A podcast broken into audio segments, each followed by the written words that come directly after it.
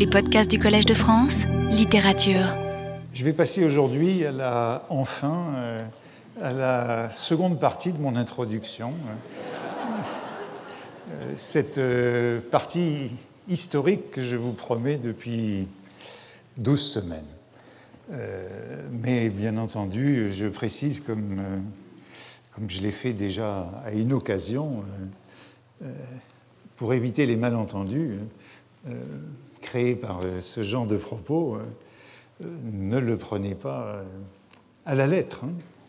Euh, mais avec un petit peu d'ironie. Euh, je vais donc, dans ces deux dernières séances, faire une seconde entrée en matière dans notre sujet. Et cette seconde entrée en matière, euh, bah, elle conclura le cours de cette année, mais il me semble, sans totalement m'engager encore, qu'on pourrait sans doute aussi l'entendre comme une introduction au cours de l'an prochain. Donc on n'aura pas complètement perdu son temps. De quoi s'agit-il? Eh bien de ceci, il me semble que tout sujet de réflexion tel que celui que nous avons adopté euh, cette année pour euh, notre cours, euh, Écrire la vie, tout sujet de, de recherche littéraire en vérité, peut être abordé et je crois que c'est la, position constante que j'ai prise, en tout cas depuis pas mal d'années, euh, peut être abordée du point de vue du présent ou du point de vue de l'histoire, à partir d'une problématique euh, contemporaine ou à partir d'un développement historique. Il y a déjà longtemps, euh, justement à propos de Montaigne, dans un livre sur Montaigne, j'avais ainsi distingué ces deux démarches euh, comme celle de l'allégorie et celle de la philologie. L'allégorie, par définition, elle part du présent et elle essaye de comprendre à partir du présent un texte euh, qui est éloigné de nous, que nous ne comprenons plus. Euh, elle tire le texte vers soi, tandis que la philologie, elle, retourne au texte, retourne au passé. Euh, l'allégorie, si vous le voulez, euh, cherche dans un texte comment répondre à ses propres questions. Fait répondre par le texte aux questions que nous nous posons, tandis que la philologie ou l'attitude philologique euh, cherche à reconstruire les questions auxquelles le texte du passé répondait. Il me semble que ces deux démarches euh, sont solidaires, elles sont inséparables et elles constituent notre relation à la littérature. Elles définissent ce que l'herméneutique appelait euh, la circularité herméneutique, le cercle de l'interprétation. Je crois que prise séparément Chacune de ces démarches est toujours insuffisante et mène à une impasse. ces démarches séparées sont même erronées, je dirais, et nous ne croyons plus aujourd'hui euh, aux philologues naïfs et purs qui penseraient pouvoir reconstruire le passé. De même, nous savons que l'allégoriste pur celui qui interprète le texte à partir de, du présent, de notre présent, ben, et euh, fait, comme, fait ce que l'on appelle de la surinterprétation euh, et tente à faire des contresens. Mais je crois que mener de front, euh, tresser, ces deux démarches jouent sur l'identité et la différence, le même et l'autre, et que c'est justement là tout notre rapport à la littérature. En principe, c'est la démarche que j'adopte euh, le plus souvent. Euh, je pars du débat récent, c'est ce que nous avons fait, pour euh, montrer l'urgence de la réflexion que nous avons à mener.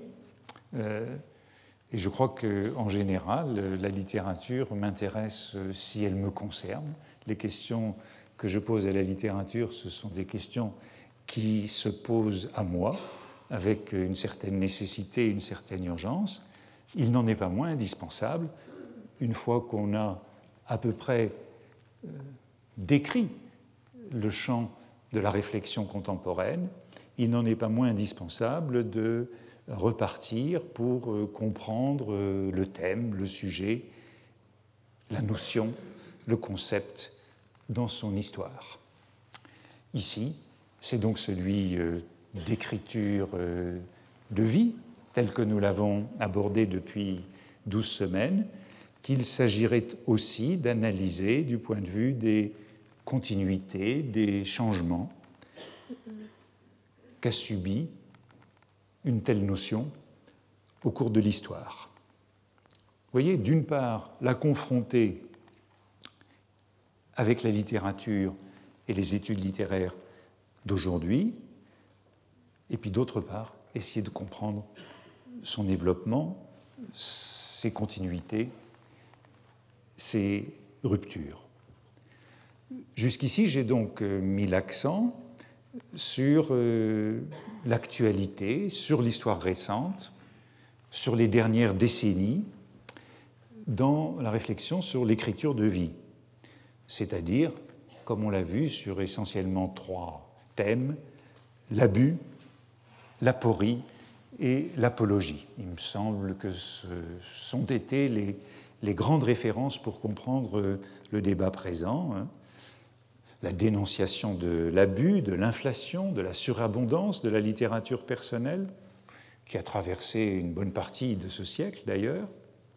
Deuxièmement, euh, l'exposition de l'aporie euh, logique, de l'aporie narratologique, et finalement de l'imposture psychologique de l'écriture de vie, qui est toujours sélection, combinaison, reconstruction. Et puis, euh, troisièmement, euh, malgré l'abus et malgré l'aporie, le constat que de plus en plus, à la fin du XXe siècle et au début du XXIe siècle, euh, nous assistons à une apologie de l'écriture de vie et que c'est la définition même de la vie qui se fait par le récit. Pas de vie, en tout cas pas de bonne vie sans ce récit.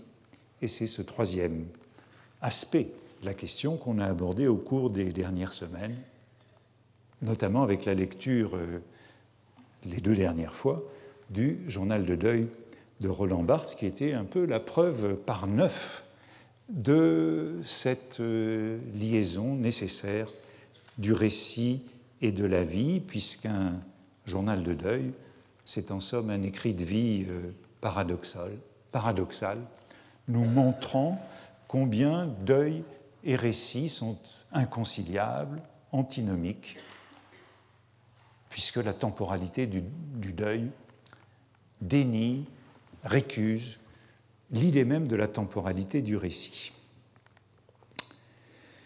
Après ce rappel, bien entendu, la seconde partie de cette introduction, euh, si vous acceptez que le cours de cette année euh, se réduise à des prolégomènes, à une étude de l'écriture de vie, eh bien cette seconde partie d'introduction sera fatalement plus brève, puisqu'il ne nous reste plus que deux leçons, et je n'indiquerai que quelques pistes, quelques linéaments. Je crois que nous avons jusqu'ici défini le cadre des questions à poser et donc euh, nous sommes mieux à même de remonter dans le temps avec euh, plus de lucidité, sans savoir euh, ce que nous allons trouver et sans savoir non plus exactement ce que nous allons chercher, mais du moins avec une meilleure conscience du côté où il convient de regarder. Or, je crois que, comme pour toutes les notions philosophiques, ou disons philosophico-littéraires, psychologiques, sociologiques, éthiques, qui ont trait à la littérature, il existe une période de transition à partir de laquelle elles nous sont plus immédiatement accessibles, car elles n'ont plus radicalement changer de contenu depuis euh, cette période de transition. Cette période, c'est le tournant historique de la modernité philosophique. Et ce tournant, ben, c'est une période assez large, c'est une période assez vaste, qui s'étend des Lumières au romantisme, en gros du milieu du XVIIIe siècle au milieu du XIXe siècle, période qui a vu se fixer un certain nombre des grandes notions qui ont trait, notamment à la réflexion sur la littérature. En disant cela, euh, je m'inspire euh, des travaux du philosophe allemand Reinhard Koselleck, qui, euh, qui est mort il y a quelques années, et de ce qu'il appelait l'histoire des concepts, Begriffsgeschichte, selon une expression qu'il empruntait à Hegel. Et Koselleck est l'auteur d'un grand ouvrage intitulé en allemand Critique et crise, en français Le règne de la critique, publié dans les années 50, qui a véritablement posé les bases de cette histoire des concepts en étudiant euh, Critique et crise, le règne de la critique, cette euh, période de crise des notions, de crise conceptuelle qui a frappé l'Europe entre 1750 et 1850. C'est ce qu'il appelle la période charnière de la modernité, et au sens peut-être plus allemand que français de la modernité, parce que quand on dit modernité, en français, on pense sans doute plutôt à la modernité esthétique introduite par Baudelaire. Ce que Kozelek a à l'esprit, parce que c'est avant tout à la pensée politique euh, qu'il se réfère, c'est que les concepts politiques et sociaux ont, durant cette période, changé de sens et acquis une acception avec laquelle nous vivons encore d'une certaine manière de plein pied. Ils ont changé de sens et ils sont devenus plus normatifs que descriptifs. Prenant l'exemple des concepts politiques et sociaux qui sont fondamentaux pour nous, comme ceux de liberté, de progrès, d'égalité, de souveraineté, etc. Pensez au grand texte de Constant sur la liberté des modernes, justement, montrant comment une nouvelle notion de la liberté euh, s'est introduite durant cette période. Les concepts, selon Koselleck, à partir de ce moment de transition, ont cessé de décrire seulement les phénomènes sociaux, mais ils ont voulu également être en prise sur ces phénomènes et les transformer.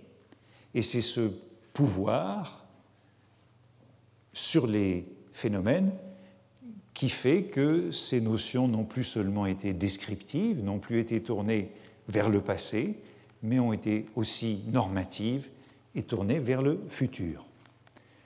Koselleck a été le principal initiateur de cette histoire de la seconde moitié du XXe siècle, définie comme histoire des concepts, donc ce n'est plus l'histoire des idées, c'est plus l'histoire intellectuelle.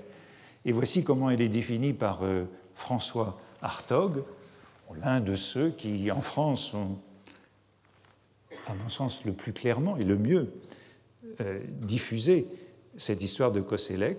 Il l'a définie comme une histoire langagière des concepts, donc histoire qui part de la langue, attentive aux échanges incessants entre langue et société et aux écarts entre des usages actuels et des usages passés d'un même concept. C'est en ce sens que c'est historique. Étant entendu, je cite toujours Hartog, que tout maniement actuel d'un objet d'étude passée implique une histoire des concepts qui ont permis de le nommer. Vous voyez que c'est une sorte de sémantique historique qui s'est imposée pour réfléchir aux concepts politiques et sociaux de notre modernité et qu'elle a notamment donné un ouvrage monumental qui a été fait par euh, Koselleck et ses disciples intitulé en français, Manuel des notions fondamentales politiques et sociales en France de 1680 à 1820, publié en 16 gros volumes à Munich entre 1985 et 2000. J'aurais dû aller vérifier si parmi ces concepts il y avait euh, l'écriture de vie dont nous parlons, ou en tout cas euh, où elle pouvait s'insinuer, mais comme aujourd'hui je, ne vous propose que des pistes ou que des linéaments, nous aurons le temps d'aller voir le sort qui est fait dans cette vaste entreprise à l'écriture de vie.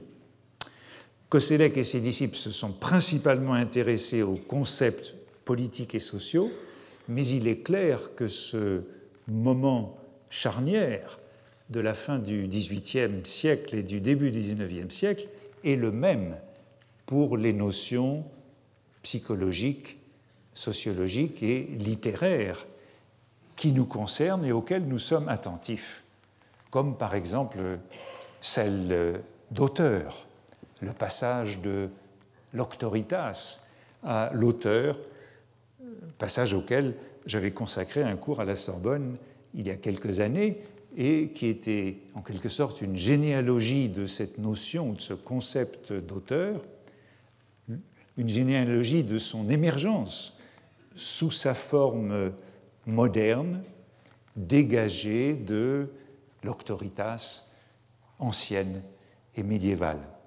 Et il se trouve que, et on le reverra à plusieurs reprises, Montaigne se trouve toujours au carrefour de ce développement de la modernité.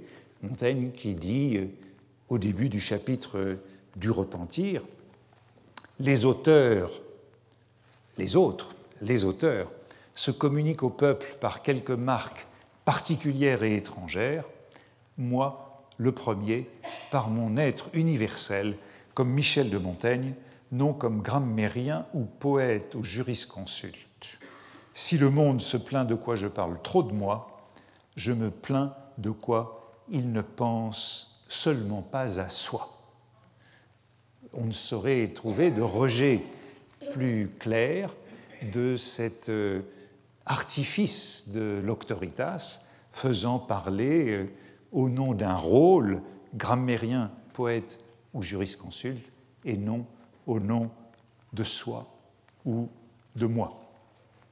Eh bien, de Montaigne à la Révolution, à la définition du droit d'auteur, à la législation de 1791, on peut parfaitement décrire cette transition qui définit nos conceptions modernes de la littérature.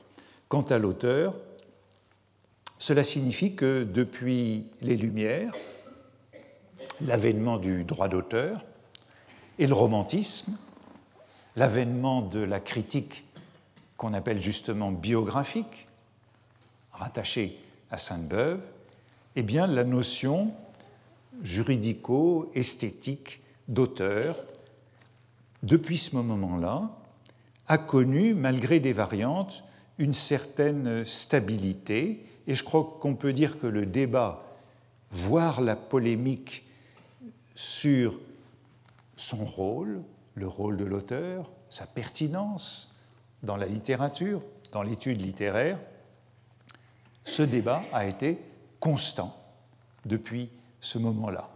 Et je crois que quand on lit un certain nombre d'instances de ce débat, de cette dispute, de cette polémique, on y rencontre des problèmes dont les termes sont encore à peu près les nôtres.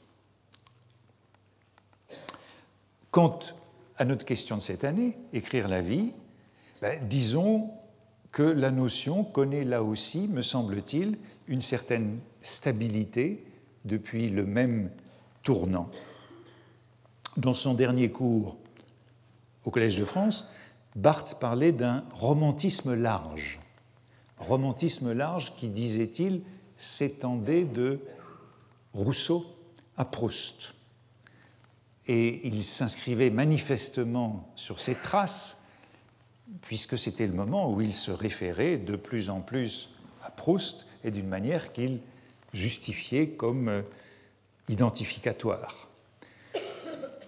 Je crois que de ce romantisme large, 30 ans après, on peut dire que nous ne sommes pas non plus sortis, que nos façons d'écrire, mais peut-être aussi nos façons d'aimer, nos façons de vivre, nos façons de mourir, restent romantiques au sens large.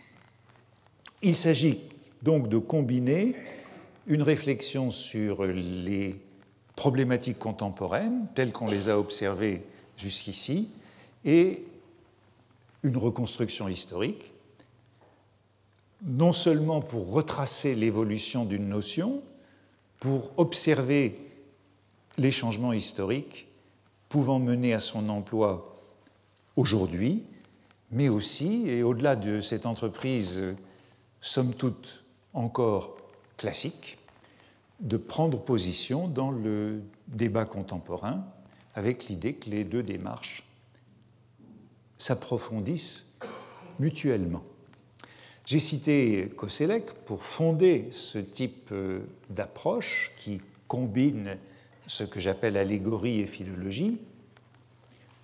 Je pourrais citer d'autres auteurs, et je voudrais en citer un puisque je me suis déjà référé à lui euh, au cours de ces leçons.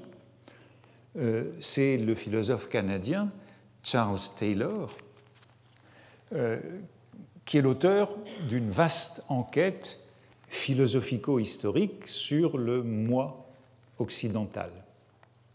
Sources of the Self, The Making of Modern Identity, ouvrage de 1989, traduit sous le titre Les sources du moi la formation de l'identité moderne, publié en français en 1998. Vous voyez que ce n'est pas la même chose, puisque l'approche n'est pas chez Charles Taylor essentiellement attentive aux concepts philosophiques et politiques, de philosophie politique et sociale, mais qu'il s'agit d'entreprendre une généalogie du moi moderne, du moi occidentale dans ses diverses incarnations à l'époque moderne à travers la sécularisation de l'identité, son éclatement, ce qu'on a appelé le désenchantement du monde par la modernité, la généralisation de la vie ordinaire et non plus de la grande vie, comme on l'observe déjà chez Montaigne, enfin jusqu'aux dissolutions de l'humanisme par la modernité, par les avant-gardes. Et je constate que Montaigne est de nouveau le chapitre central d'une telle entreprise de généalogie de l'identité moderne.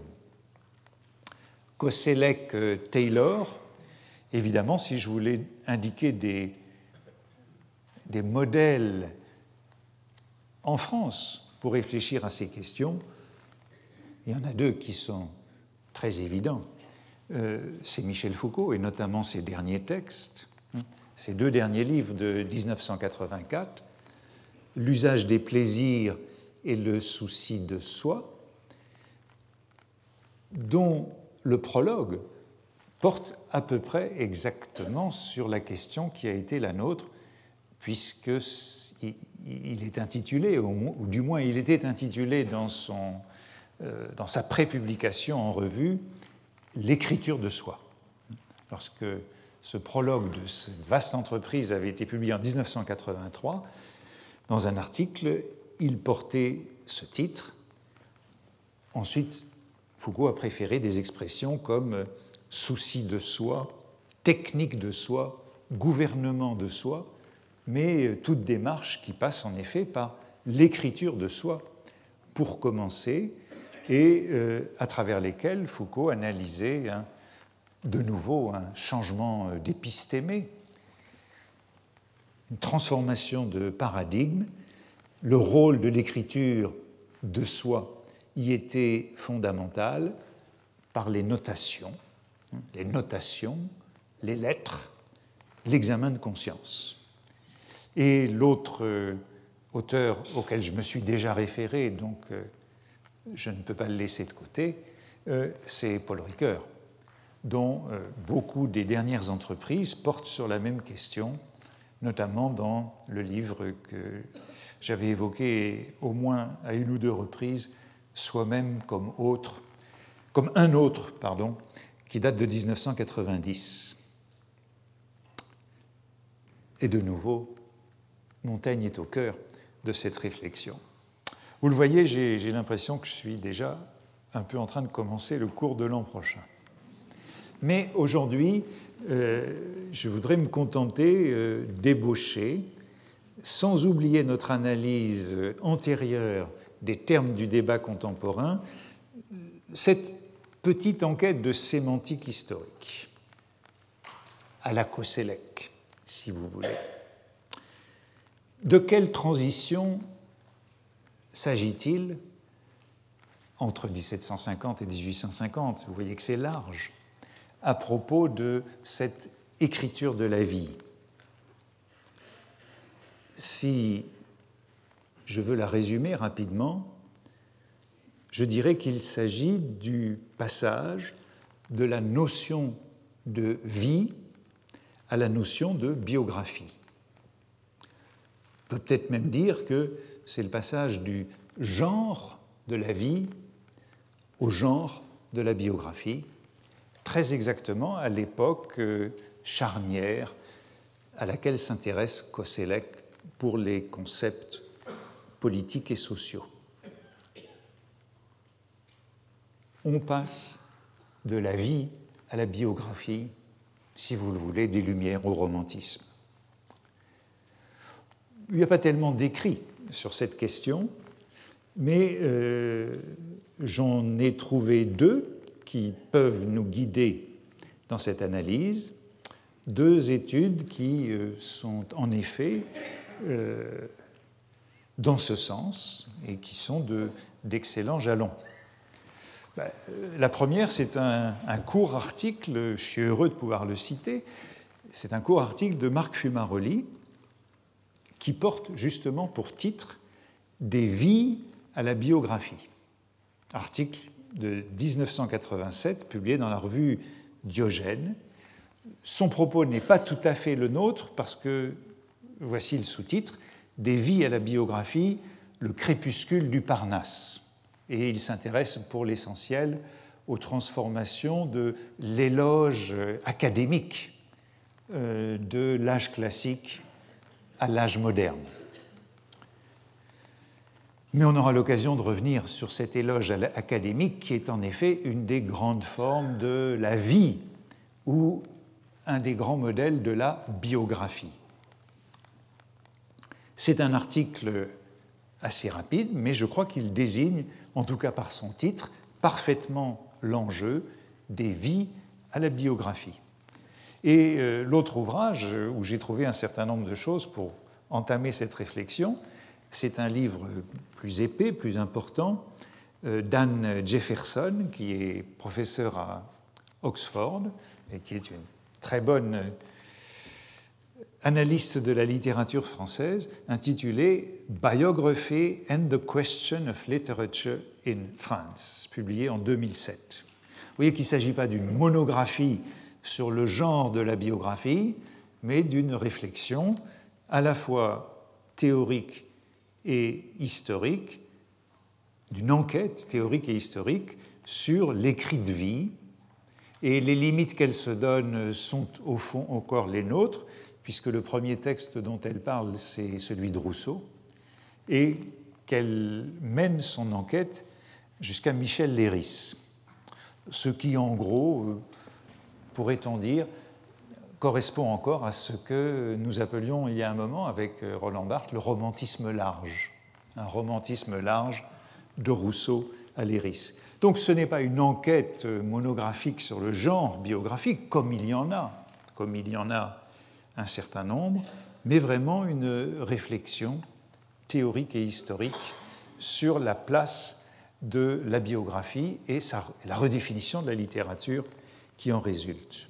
Il y aurait donc un moment moderne, des Lumières au romantisme, à partir duquel nous entrerions de plein pied dans les notions littéraires et serions immédiatement, ou en tout cas plus immédiatement, familiers.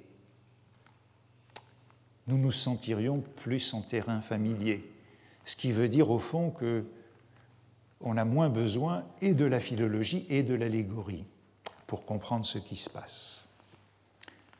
Entre Rousseau et Chateaubriand, si vous voulez, des confessions aux mémoires d'outre-tombe, écrire et lire la vie prendrait son sens moderne, contribuerait à la formation d'une identité, d'une individualité, d'un soi-même comme un autre, comme le dit Ricoeur.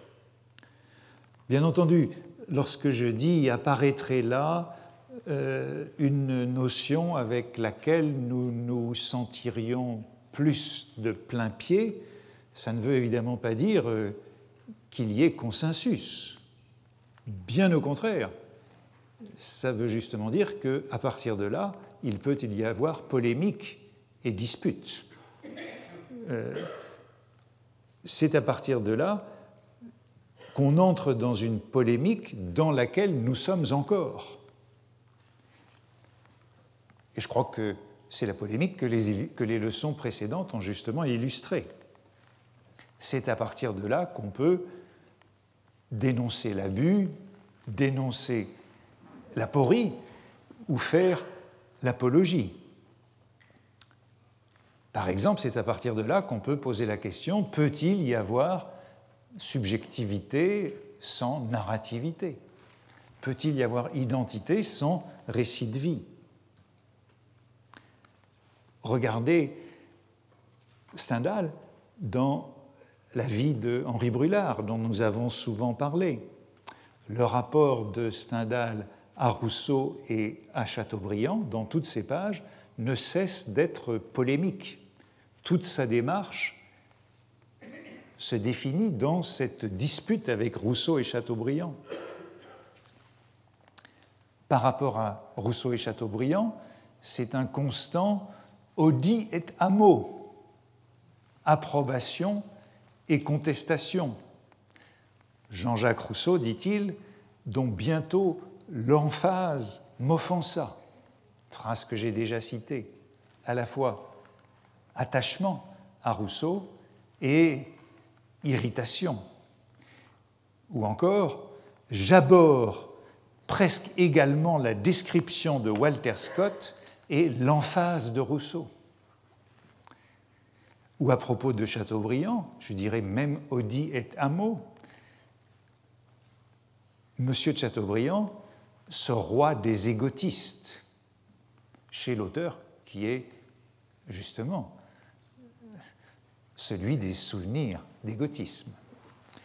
Ou encore à propos de Chateaubriand, cette espèce de rival constant, je me sens plein de courage et de fierté quand j'écris une phrase qui serait repoussée par l'un de ces deux géants de 1835, messieurs Chateaubriand ou Villemain.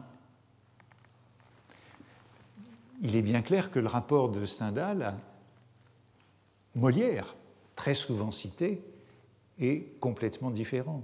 N'est absolument pas pris dans la polémique, dans la dispute, mais au contraire dans l'exemplarité je l'évoquais il y a un certain nombre de semaines, Molière est souvent convoqué dans la vie de Henri Brulard, mais sans ambiguïté, sans ambivalence. Faire des comédies comme Molière et vivre avec une actrice, vous avais-je dit, c'est un modèle de vie. Rousseau et Chateaubriand, en revanche, ce sont les deux références les plus présentes. Après Molière, me semble-t-il, mais à la fois comme modèle et comme repoussoir dans l'entreprise d'écriture de soi de Stendhal. Pour ainsi dire, ceux qui viennent avant ce temps charnière, Montaigne, dont il est question, Shakespeare, Cervantes ou Molière, sont là euh, comme les représentants d'une autre mentalité, d'une autre écriture de soi. On ne va pas se disputer avec eux. ils sont là, observables par Stendhal comme des autres, des étrangers, et non pas des mêmes. Au premier jour de ce cours, je disais de son titre, Écrire la vie, n'est-ce pas tout simplement la traduction en français courant du mot savant de biographie? Une biographie, littéralement, c'est l'écriture d'une vie. Or, euh, la biographie est apparue tard. C'est la notion ou le genre moderne. À une époque, et c'est encore l'une des conséquences de cette charnière que je décris, à une époque caractérisée par la séparation de l'histoire et de la littérature. Je crois que c'est l'une des transformations majeures de ce moment que cette séparation, c'est le passage des belles lettres à la littérature au tournant des, 17e, des 18e et 19e siècles, une redistribution des discours qui a lieu à ce moment-là, et à travers laquelle l'histoire a conquis son autonomie par rapport aux belles lettres. Ensuite, ce sera le cas de la sociologie, et de la psychologie qui sortiront à leur tour de la littérature au cours du XIXe siècle, laissant, pour ainsi dire, à la littérature de moins en moins de prérogatives sur les savoirs relatifs à la vie. Ce moment que je décris, ce moment charnière, on peut dire aussi que c'est celui où la littérature s'est transformé en un système très simple, réduit à trois grands genres, tandis que tous les autres en sortaient, le roman, la poésie, c'est-à-dire la poésie lyrique, puisqu'il n'y a plus grand chose d'autre, et le théâtre, qui n'est plus nécessairement en vers. Dans ce grand système des genres que nous avons hérité du romantisme et de ce moment charnière du XVIIIe et du XIXe siècle, il n'y a pas grande place pour la biographie. En effet, à partir de ce moment-là, l'écriture de vie tombe, pour ainsi dire, entre la littérature et l'histoire. Et l'écriture de vie, qu'elle soit à la troisième personne ou à la première personne. La biographie se veut un genre historique, mais elle relève aussi de la littérature, notamment sous la forme de l'autobiographie, mais non pas seulement sous cette forme-là. Et l'autobiographie a été longtemps incluse sous le terme de biographie. En revanche, les vies les vies anciennes, les vies classiques, suivant le genre qui a traversé l'Occident de l'Antiquité jusqu'à ce moment charnière, ce genre qui avait pour modèle superlatif les vies des hommes illustres de Plutarque, le livre de chevet des lettrés pendant des siècles, eh bien, ces vies appartenaient de plein droit aux belles lettres. Et notez l'ambivalence de ce mot vie qui désigne à la fois l'objet et le genre. La vie, c'est l'écriture de la vie, c'est le genre dans lequel on écrit la vie. Vous le voyez, des vies à la biographie, c'est dire un peu la même chose que des belles lettres à l'histoire et à la littérature, et à cette place indécise de l'écriture de vie entre l'histoire et la littérature. Je crois que Stendhal peut encore nous servir de témoin de cette transition des vies à la biographie, ou d'un genre à l'autre, si vous voulez. Il intitule justement son autobiographie Vie de Henri Brulard. conformément, fidèlement au nom du genre ancien, du genre euh, disparaissant, si vous voulez, et probablement ironiquement, puisque la vie reste un genre grand, un genre élevé. Et cette vie à lui, enfin cette vie à lui qui est aussi celle de son pseudonyme, Henri Brulard, elle vient après d'autres vies que Stendhal avait déjà écrites. Vie de Haydn, de Mozart et de Métastase, son livre publié en 1815, dont le titre était en réalité un peu plus compliqué, je vous le lis, Lettres, écrites de Vienne en Autriche sur le célèbre compositeur Haydn, suivi d'une vie de Mozart et de considérations sur Métastase et l'état présent de la musique en France et en Italie par Louis Alexandre César Bombay, pseudonyme dans lequel on retrouve évidemment du Plutarque, avec Alexandre et César, et, du, et, du, et du roi de France, avec Louis. Ou encore sa vie de Rossini, publiée en 1823, toute vie dont on sait qu'elles étaient très largement plagiées,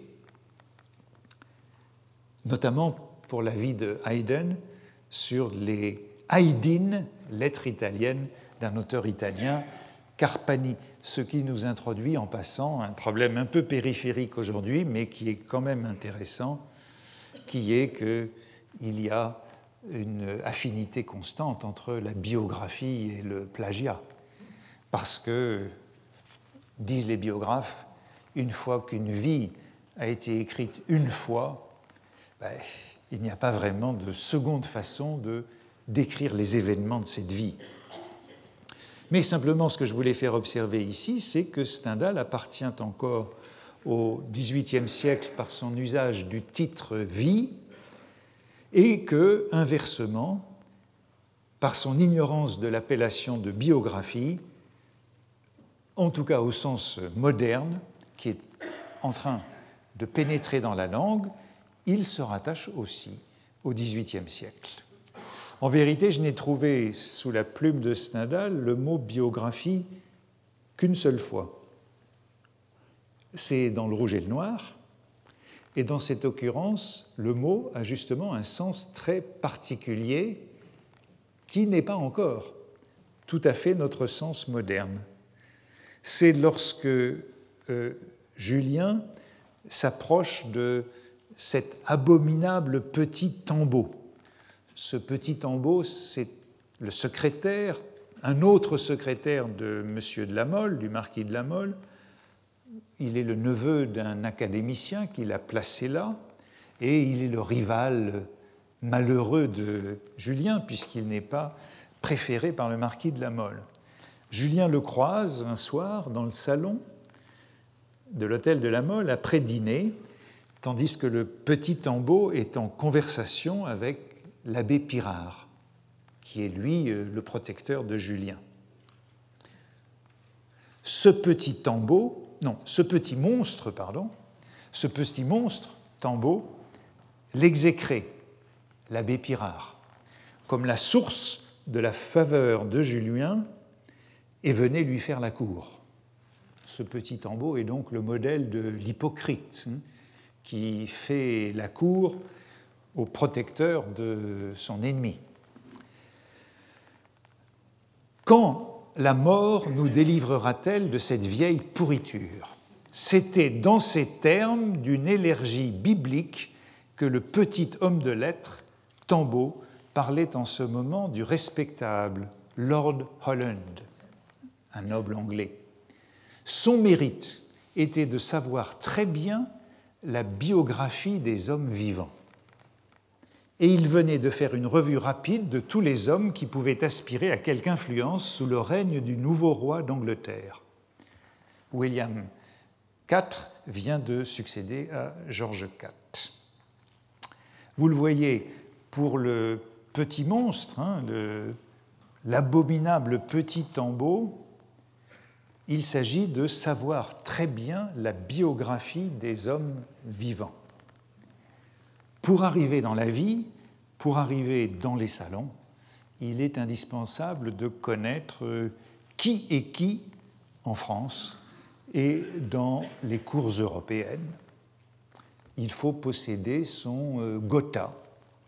Ce n'est pas encore le botin mondain ou le who's mais c'est ce genre de vadémécum nouveau qui est indispensable pour parvenir, pour grimper les barreaux de l'échelle de la réussite mondaine. Vous le voyez, pour Stendhal, biographie ne se substitue pas encore à vie, à une vie écrite, mais biographie renvoie à ces usuels d'un genre nouveau qui sont de plus en plus abondants dans tous les pays d'Europe. Le plus fameux étant en France euh, la biographie universelle de Michaud, publiée au début du XIXe siècle et intitulée exactement Biographie universelle ancienne et moderne, histoire par ordre alphabétique de la vie publique et privée de tous les hommes qui se sont fait remarquer par leurs écrits, leurs actions, leurs talents, leurs vertus ou leurs crimes, publié en 90 volumes à partir de 1811. Et Michaud avait d'abord publié une biographie moderne, biographie moderne, vous voyez, ou des hommes vivants en 1802. Bien sûr, il y aura d'innombrables usuels de la sorte au cours du XIXe siècle, le plus fameux étant sans doute le Dictionnaire universel des contemporains de Gustave Vapereau, euh, qui a connu de nombreuses éditions dans la seconde moitié du siècle. C'est à ça que pense Stendhal dans cette affaire, en vérité, comme on le sait, euh, la France n'a jamais été très bonne dans ce genre d'ouvrage. Euh, le dictionnaire de biographie française, qui est en cours euh, depuis 1932, n'en est qu'à la lettre L, alors que l'Oxford, enfin le, le Dictionary of National Biography anglais, vient de connaître en 2004 d'un seul coup une nouvelle édition monumentale. En tout cas, ce que je veux dire, c'est que jusque-là, les vies étaient un sous-genre de l'histoire.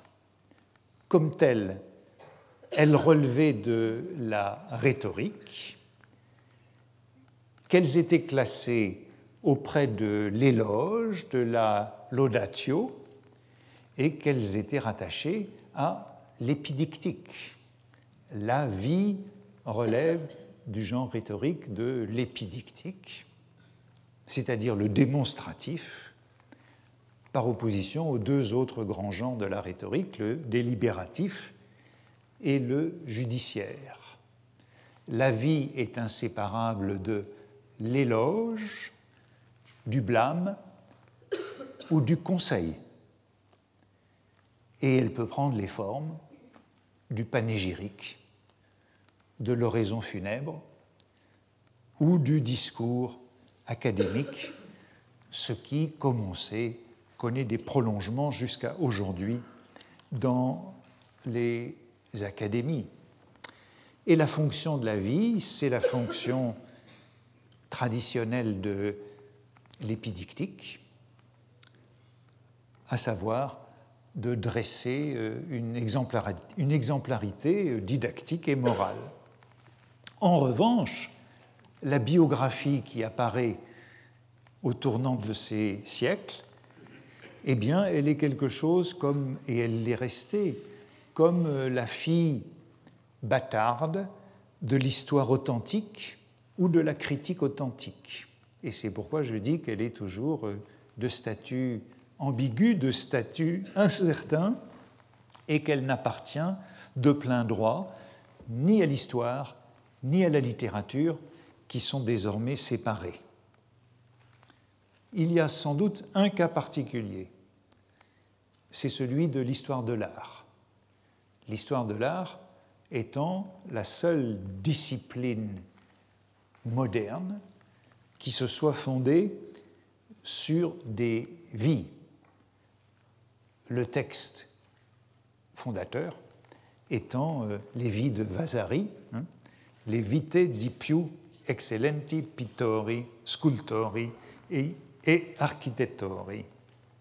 Voilà une discipline qui est fondée sur le livre des vies, et c'est évidemment lié au statut particulier de l'histoire de l'art, ce qu'on appelle euh, le connaisseur, le connoisseur en histoire de l'art, connoisseurship en anglais, puisque l'histoire de l'art est entendue du point de vue de la connaisseurship comme euh, la critique d'attribution. Et c'est le rapport de l'histoire de l'art à la critique d'attribution qui fait qu'elle peut avoir euh, donné une telle importance, donner une telle importance aux vies dans la, justification de, la discipline. Seule l'histoire de l'art est pleinement fondée sur des vies. Bien sûr, il y a des vies d'écrivains, de plus en plus, depuis la fin de la Renaissance, ou même avant, puisqu'il y a la vie de Dante qui est un jalon considérable, mais ces vies d'écrivains, dont on peut sans doute dire qu'elles sont des jalons dans le passage de, des vies à la biographie, n'ont évidemment pas eu la même importance qu'en histoire de l'art. Regardons de plus près un instant le mot. J'ai dit la biographie est moderne. Bien sûr, on peut toujours trouver des apax. Le terme de biographie a pu apparaître sous sa forme grecque et latine. Il a été utilisé parfois dans l'Antiquité. Dans le dictionnaire de Liddell Scott, le dictionnaire grec de Liddell Scott, le mot biographia est attesté au Ve siècle dans un texte néoplatonicien tardif. Mais c'est une occurrence qui est sans suite et qui ne justifie nullement euh, un concept de biographie. Le mot est apparu en anglais avant le français, comme beaucoup des mots qui désignent d'ailleurs ces concepts littéraires modernes. En anglais, on trouve d'abord biographiste en 1661, puis biographé en 1683 chez Dryden, puis biographer en 1715 chez Addison, puis Biographical, Biographican en 1738. Fin du XVIIe siècle, début du XVIIIe siècle, tous ces mots apparaissent et vous pouvez noter que le premier qui apparaît, c'est le biographiste, c'est l'écrivain. Et c'est ainsi qu'il est défini dans le dictionnaire de Samuel Johnson en 1755, plutôt le biographer, euh, Samuel Johnson dit que le biographer est a writer of lives. Le biographer est a writer of lives. Lives étant bien entendu à comprendre ici au sens du genre, non au sens de la vie réelle. Il est un auteur de vie écrite. A relator not of the history of the nations, but of the actions of particular persons. Donc, il est celui qui relate non l'histoire des nations, mais l'histoire des actions de personnes particulières. Et sous l'entrée biographie, Samuel Johnson cite, et le texte est intéressant puisqu'il pose un problème fondamental de la biographie et déjà de la vie, il, cite un auteur euh, mineur qui écrit, c'est son exemple pour biographie, In writing the lives of men, which is called biography, Some authors place everything in precise order of time when it occurred. En écrivant les vies des hommes, ce qu'on appelle biographie, certains auteurs placent chaque chose dans l'ordre précis dans lequel elle a eu lieu. C'est le rapport de la biographie et de la chronologie qui est ici posé, le rapport de la biographie et de l'histoire, donc également le rapport de la biographie et du récit, et on peut dire qu'il y a encore un signe de cette transition que j'évoquais, puisque quand on se réfère au modèle des vies, des vies rhétoriques, la vie rhétorique, la vie panégyrique, la vie hagiographique, suit un plan canonique et non pas, en général, la chronologie. Elle est constituée de parties très définies par la rhétorique. Auparavant, en anglais, on parlait donc de vie, life, et ce genre incluait euh, l'autobiographie elle-même. En français comme en anglais, et je crois que c'est important de le remarquer, le mot biographe apparaît avant celui de biographie. Il est ainsi défini dans le dictionnaire de Trévoux en 1721, auteur qui écrit des vies. Et vous voyez que de nouveau, vie est ici au sens rhétorique, auteur qui écrit des récits de vie, auteur qui écrit des vies, ou de saints ou d'autres, ou de saints ou d'autres. Ce qui nous donne une indication fondamentale, c'est que le mot biographe, vous voyez que biographie n'existe pas encore, le mot biographe est formé sur le mot hagiographe, beaucoup plus ancien, lui. L'hagiographe étant l'auteur sacré selon l'étymologie, mais depuis le Moyen Âge et la Renaissance, étant l'auteur qui écrit des vies de saints. La géographe, depuis la Renaissance, c'est l'auteur, depuis le début du XVIe siècle, c'est l'auteur qui écrit des vies de saints. Le biographe, c'est l'auteur, comme nous dit le dictionnaire de Trévoux, qui écrit des vies de saints ou des autres. C'est donc bien le modèle. Et c'est sur ce modèle qu'est formé le mot biographie, attesté en français en 1750 par l'abbé Prévost dans son manuel lexique ou dictionnaire portatif des mots français dont la signification n'est pas familière à tout le monde.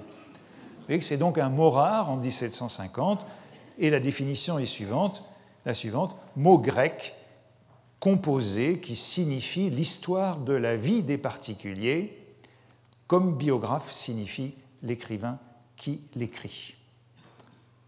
Biographie apparaît donc après biographe, et sur le modèle de biographie, eh bien, on aura plus tard agiographie. Vous voyez comment l'histoire se déroule. La laïcisation d'agiographe donne biographe, qui donne biographie, sur le modèle de quoi se développe agiographie plus tard, tardivement dans le XXe siècle, avec un sens euh, qui ne peut pas manquer d'être quelque peu critique, puisque la géographie devient de la biographie flatteuse. Dans la géographie, il y a cette critique qu'Agiographe ne contenait pas. Eh bien, j'arrêterai là cette exploration pour aujourd'hui afin de passer au séminaire. Retrouvez tous les podcasts du Collège de France sur www.collège-de-france.fr.